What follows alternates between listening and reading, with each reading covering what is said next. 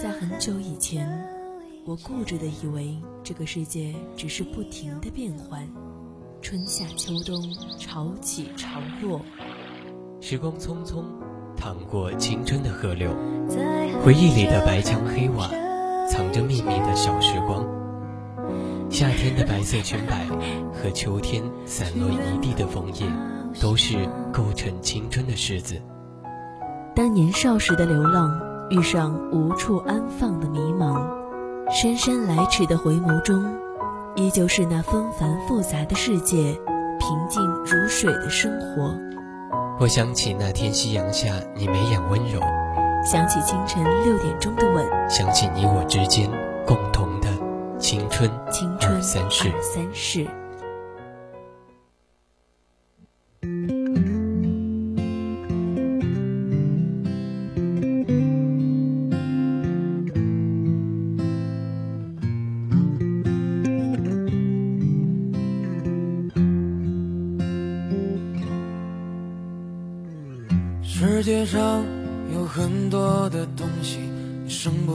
不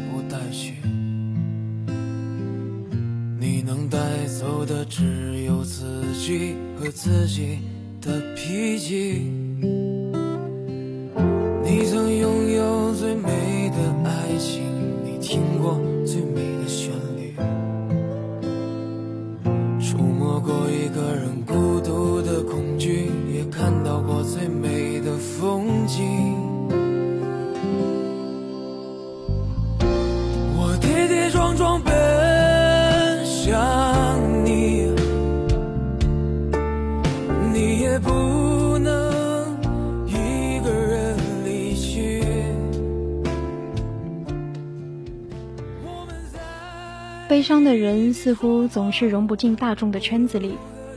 因为没有人喜欢整天和哭哭啼啼的人做朋友，也没有人想要把天天嘴边挂着心灵鸡汤，所以大多数人都选择习惯性的和身边的人报喜不报忧，给自己安排满满当当的生活，压力自己扛，难过自己熬。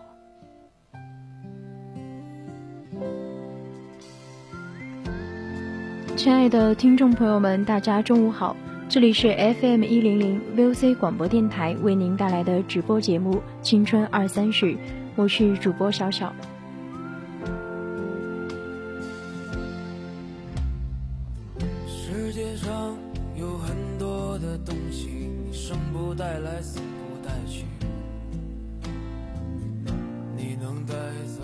大家如果有想对主播说的话，或者是想要与主播分享你的故事和心情，都可以通过 QQ、微博还有微信告诉我们，也可以加入 QQ 听友四群二七五幺三幺二九八，微信搜索并关注青春调频，还可以在微博 @VOC 广播电台。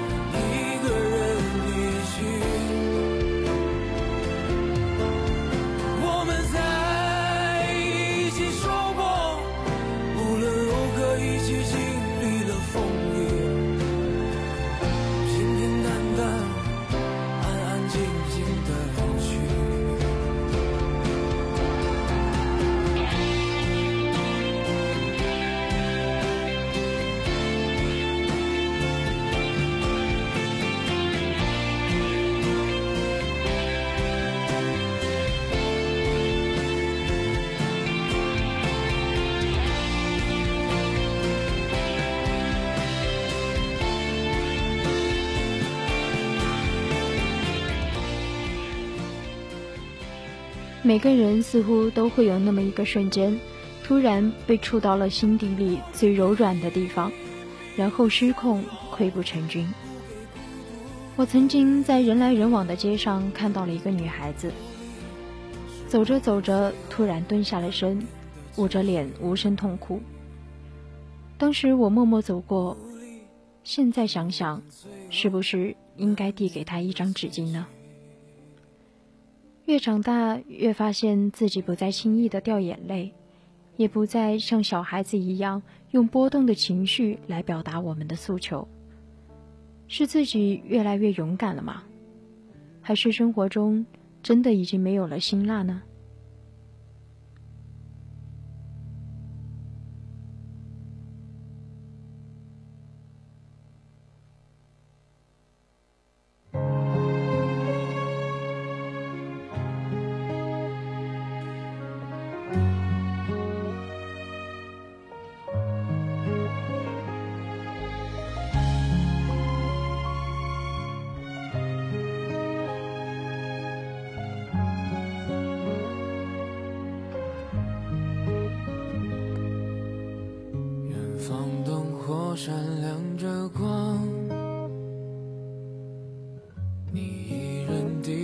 在路上这城市越大越让人心慌多向往多漫长。这一路经历太多伤把最初笑容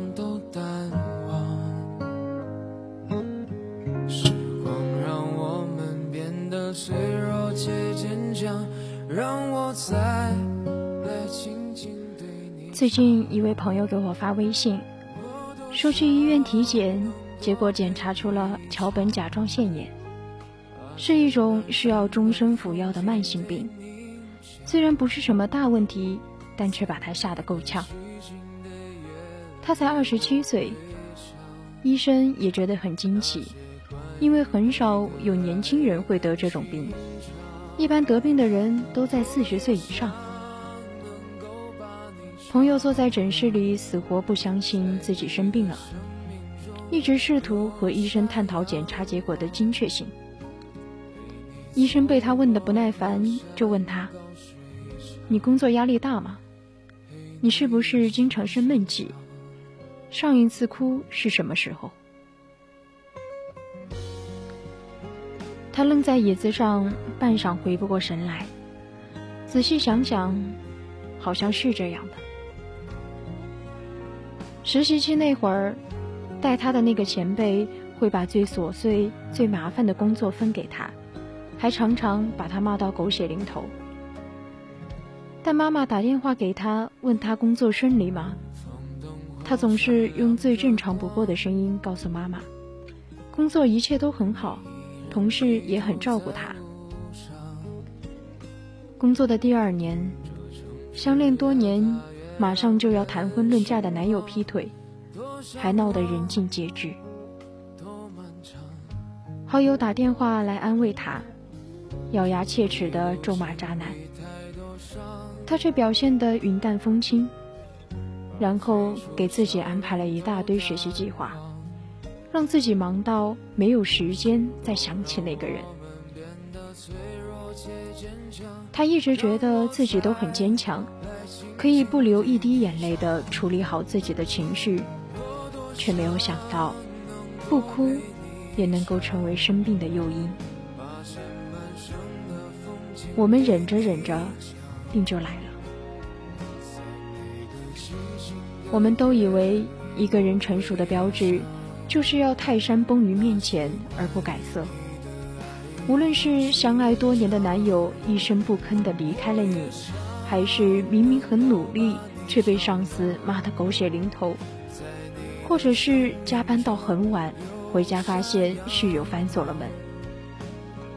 你不能哭，不能影响工作，不能影响别人，因为这样不成熟。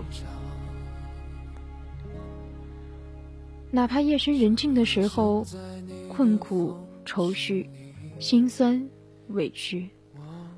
种种滋味交杂，横冲直撞，憋得胸口沉重。睡一觉，第二天醒来，枕间隐约的痕迹早已不见，就可以假装难过的都已经过去了。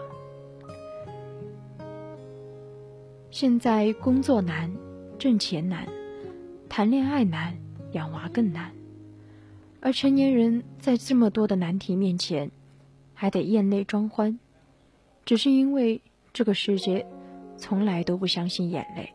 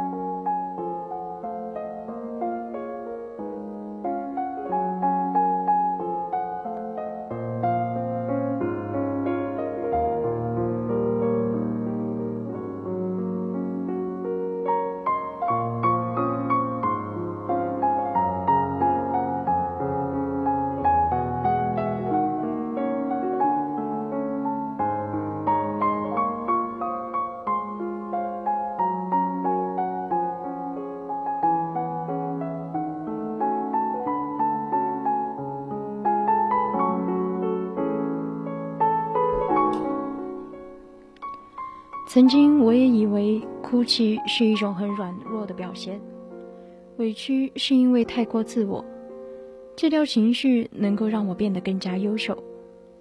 有一段时间，公司空降了 CEO，工作变得累且折磨，原本需要七八个人一起干的活，变成了三个人在做。每天晚上十一点、十二点打完卡。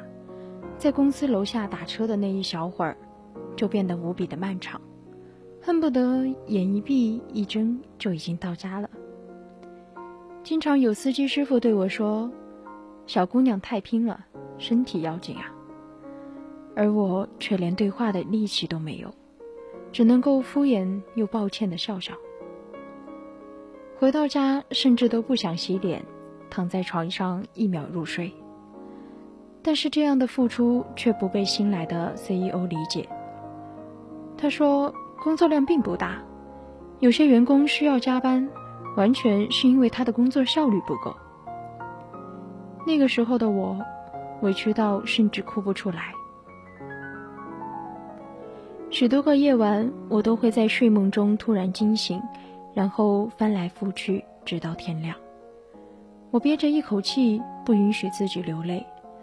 总觉得如果哭出来，那我就是认输了。然后第二天一早，我又假装自己精神百倍，咬牙用最好的状态迎接工作。这样的工作持续了很久，久到我由一个活泼开朗的人，变成了一个沉默寡言的人。有一天参加聚会，朋友对着我的脸严肃地说：“你怎么回事？”脸色这么难看，瘦了这么多，然后我就被他压着去了医院，做了个全身体检。体检报告上“乳腺结节三级”几个字惊醒了我，因为大夫对我说癌症是四到五级。原来癌症离我并不远。那一瞬间，我忽然明白了，我自以为的戒掉情绪、不哭不闹。做一个成熟的大人，其实是把自己推向了致命的边缘。假装难过不存在，难过就真的不存在吗？那些让你辗转难安的情绪，不发泄出来，身体就吸收得了吗？不会哭的人一定会生病，情绪需要一个宣泄口。如果你真的想哭，就一定要哭出来。无论这个世界相不相信眼泪，一个成年人都应该拥有想哭就哭的权利，因为眼泪不是世界给的，是给自己的。对于我们来说，健康的身体无论如何都比成功要重要的多。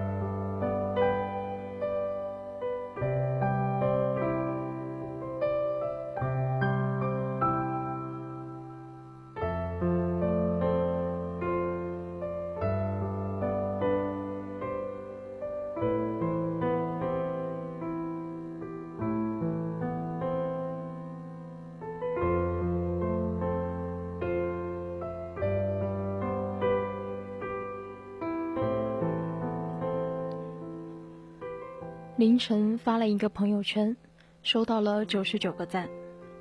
记得微博曾经有一个很热门的话题：为什么现在的人这么容易崩溃？下面的高赞回答让我印象深刻，因为有一种崩溃叫做懂事崩，不能在公司哭，因为不专业，只能够蹲在厕所的隔间里任眼泪默默流下，不能回家哭。因为没有依靠的人，想要平复情绪，只能躲在车里抽一支烟。不能对朋友哭，因为朋友也有自己的生活和不容易。微信对话框只剩下欲言又止的空白。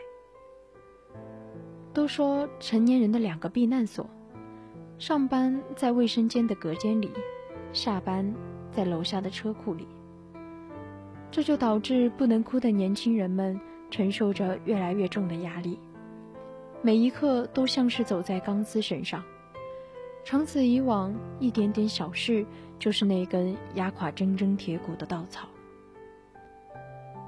收到的体检结果，或许就是压垮我的那根稻草。那天凌晨发了条朋友圈，史无前例的丧。回过神来，又觉得丢人，正想要删除的时候，却看到了九十九加的未读消息。除了给我点赞的那一些，一些还算朋熟悉的朋友私聊了我，给我发了大概有上千字的微信吧。他并没有安慰我，只是给我讲了他北漂的故事，最后对我说：“早点睡，明天还有事儿呢。”不知道是他的故事鼓励了我，还是他专门来找我这件事情本身令我动容。我抱着手机哭了个痛快，却似乎也真的获得了某种不知名的力量。每次想起这段经历的时候，我都觉得是那个朋友给了我继续走下去的勇气。从那个时候，我开始明白，如果生活真的很难，说出来总比憋在心里强。我们每个人都需要一定程度上的依赖他人，以及允许他人依赖自己。我们把隐情绪隐藏起来，是怕被别人看见，是怕这个世界上并没有真正的感同身受。即使是哭出来，也都是徒增笑料。但其实我们每一个人都不是一座孤岛，总有一些人在关心着你。如果不说出来的话，永远都不会知道。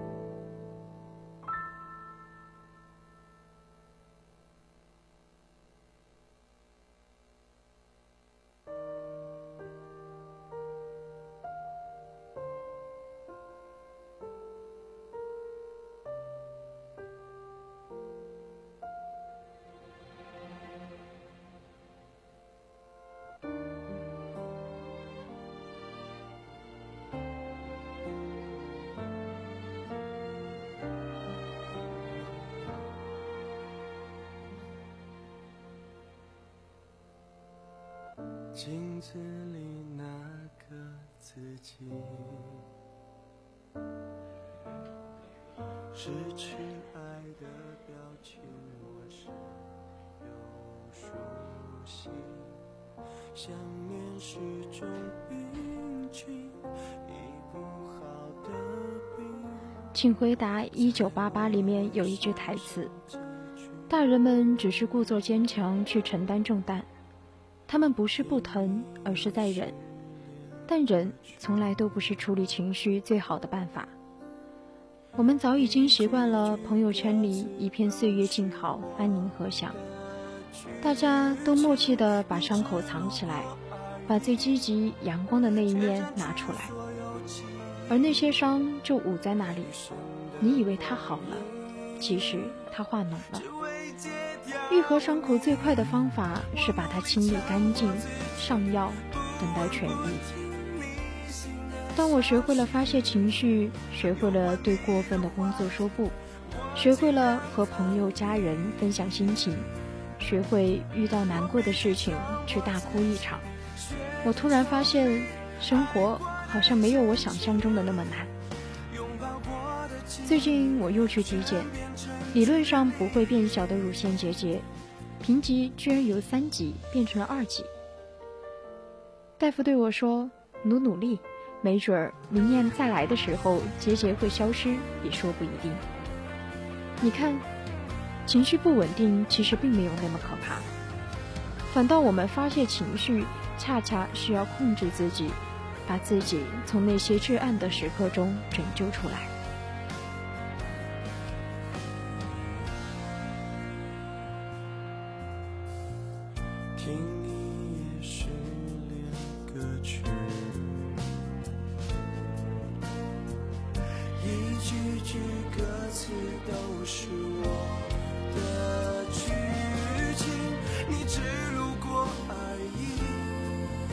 占据所有记忆，余生的。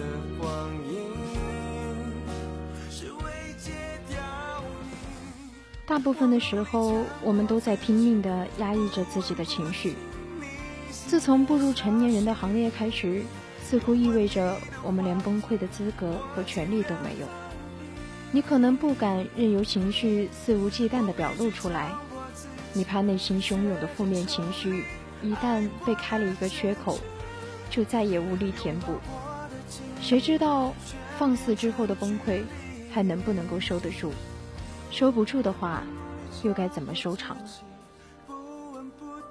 你需要逼着逼着自己撑下去，承担眼前的一切。毕竟生活总要继续。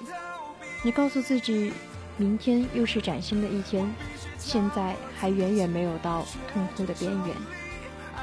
真正的掌控情绪，不是戒掉情绪，而是不委屈自己。该哭的时候要哭，该笑的时候要笑。只有充分体会过喜悦和悲伤，才有资格说人生是值得活的。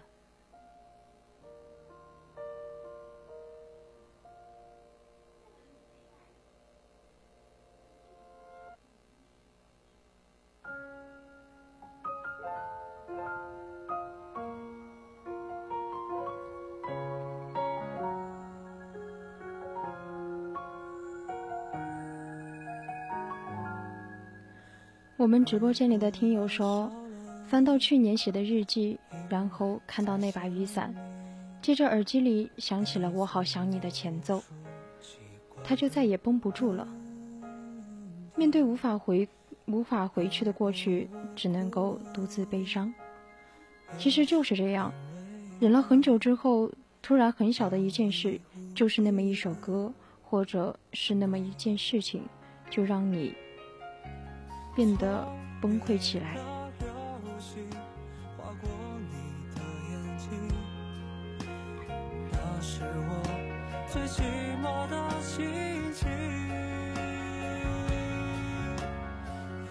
有日记的人，大概也不会去翻日记吧？如果翻了日记，怕是自己会忍不住吧？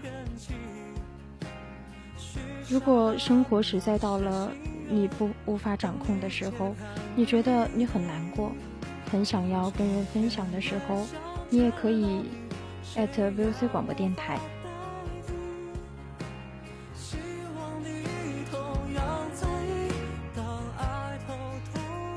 没错，大家都有一些过去是不想回忆的，只要哭过了就好了。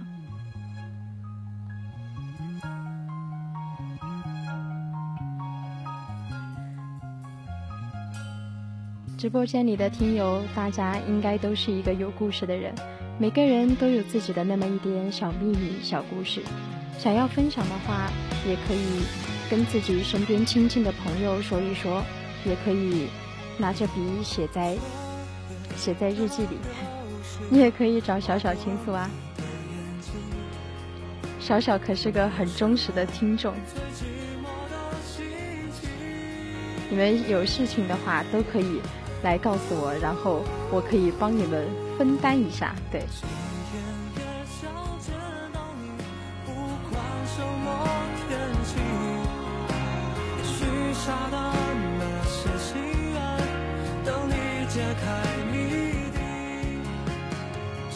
我们的听友说要悄悄咪咪的去小小空间留言，但小小空间我记得，呃，上一条留言应该是很久以前了吧？对，大家其实，哎，都是以前很早以前的朋友啊，或者是同学在给我留言，之后从上高中开始就没有什么人了。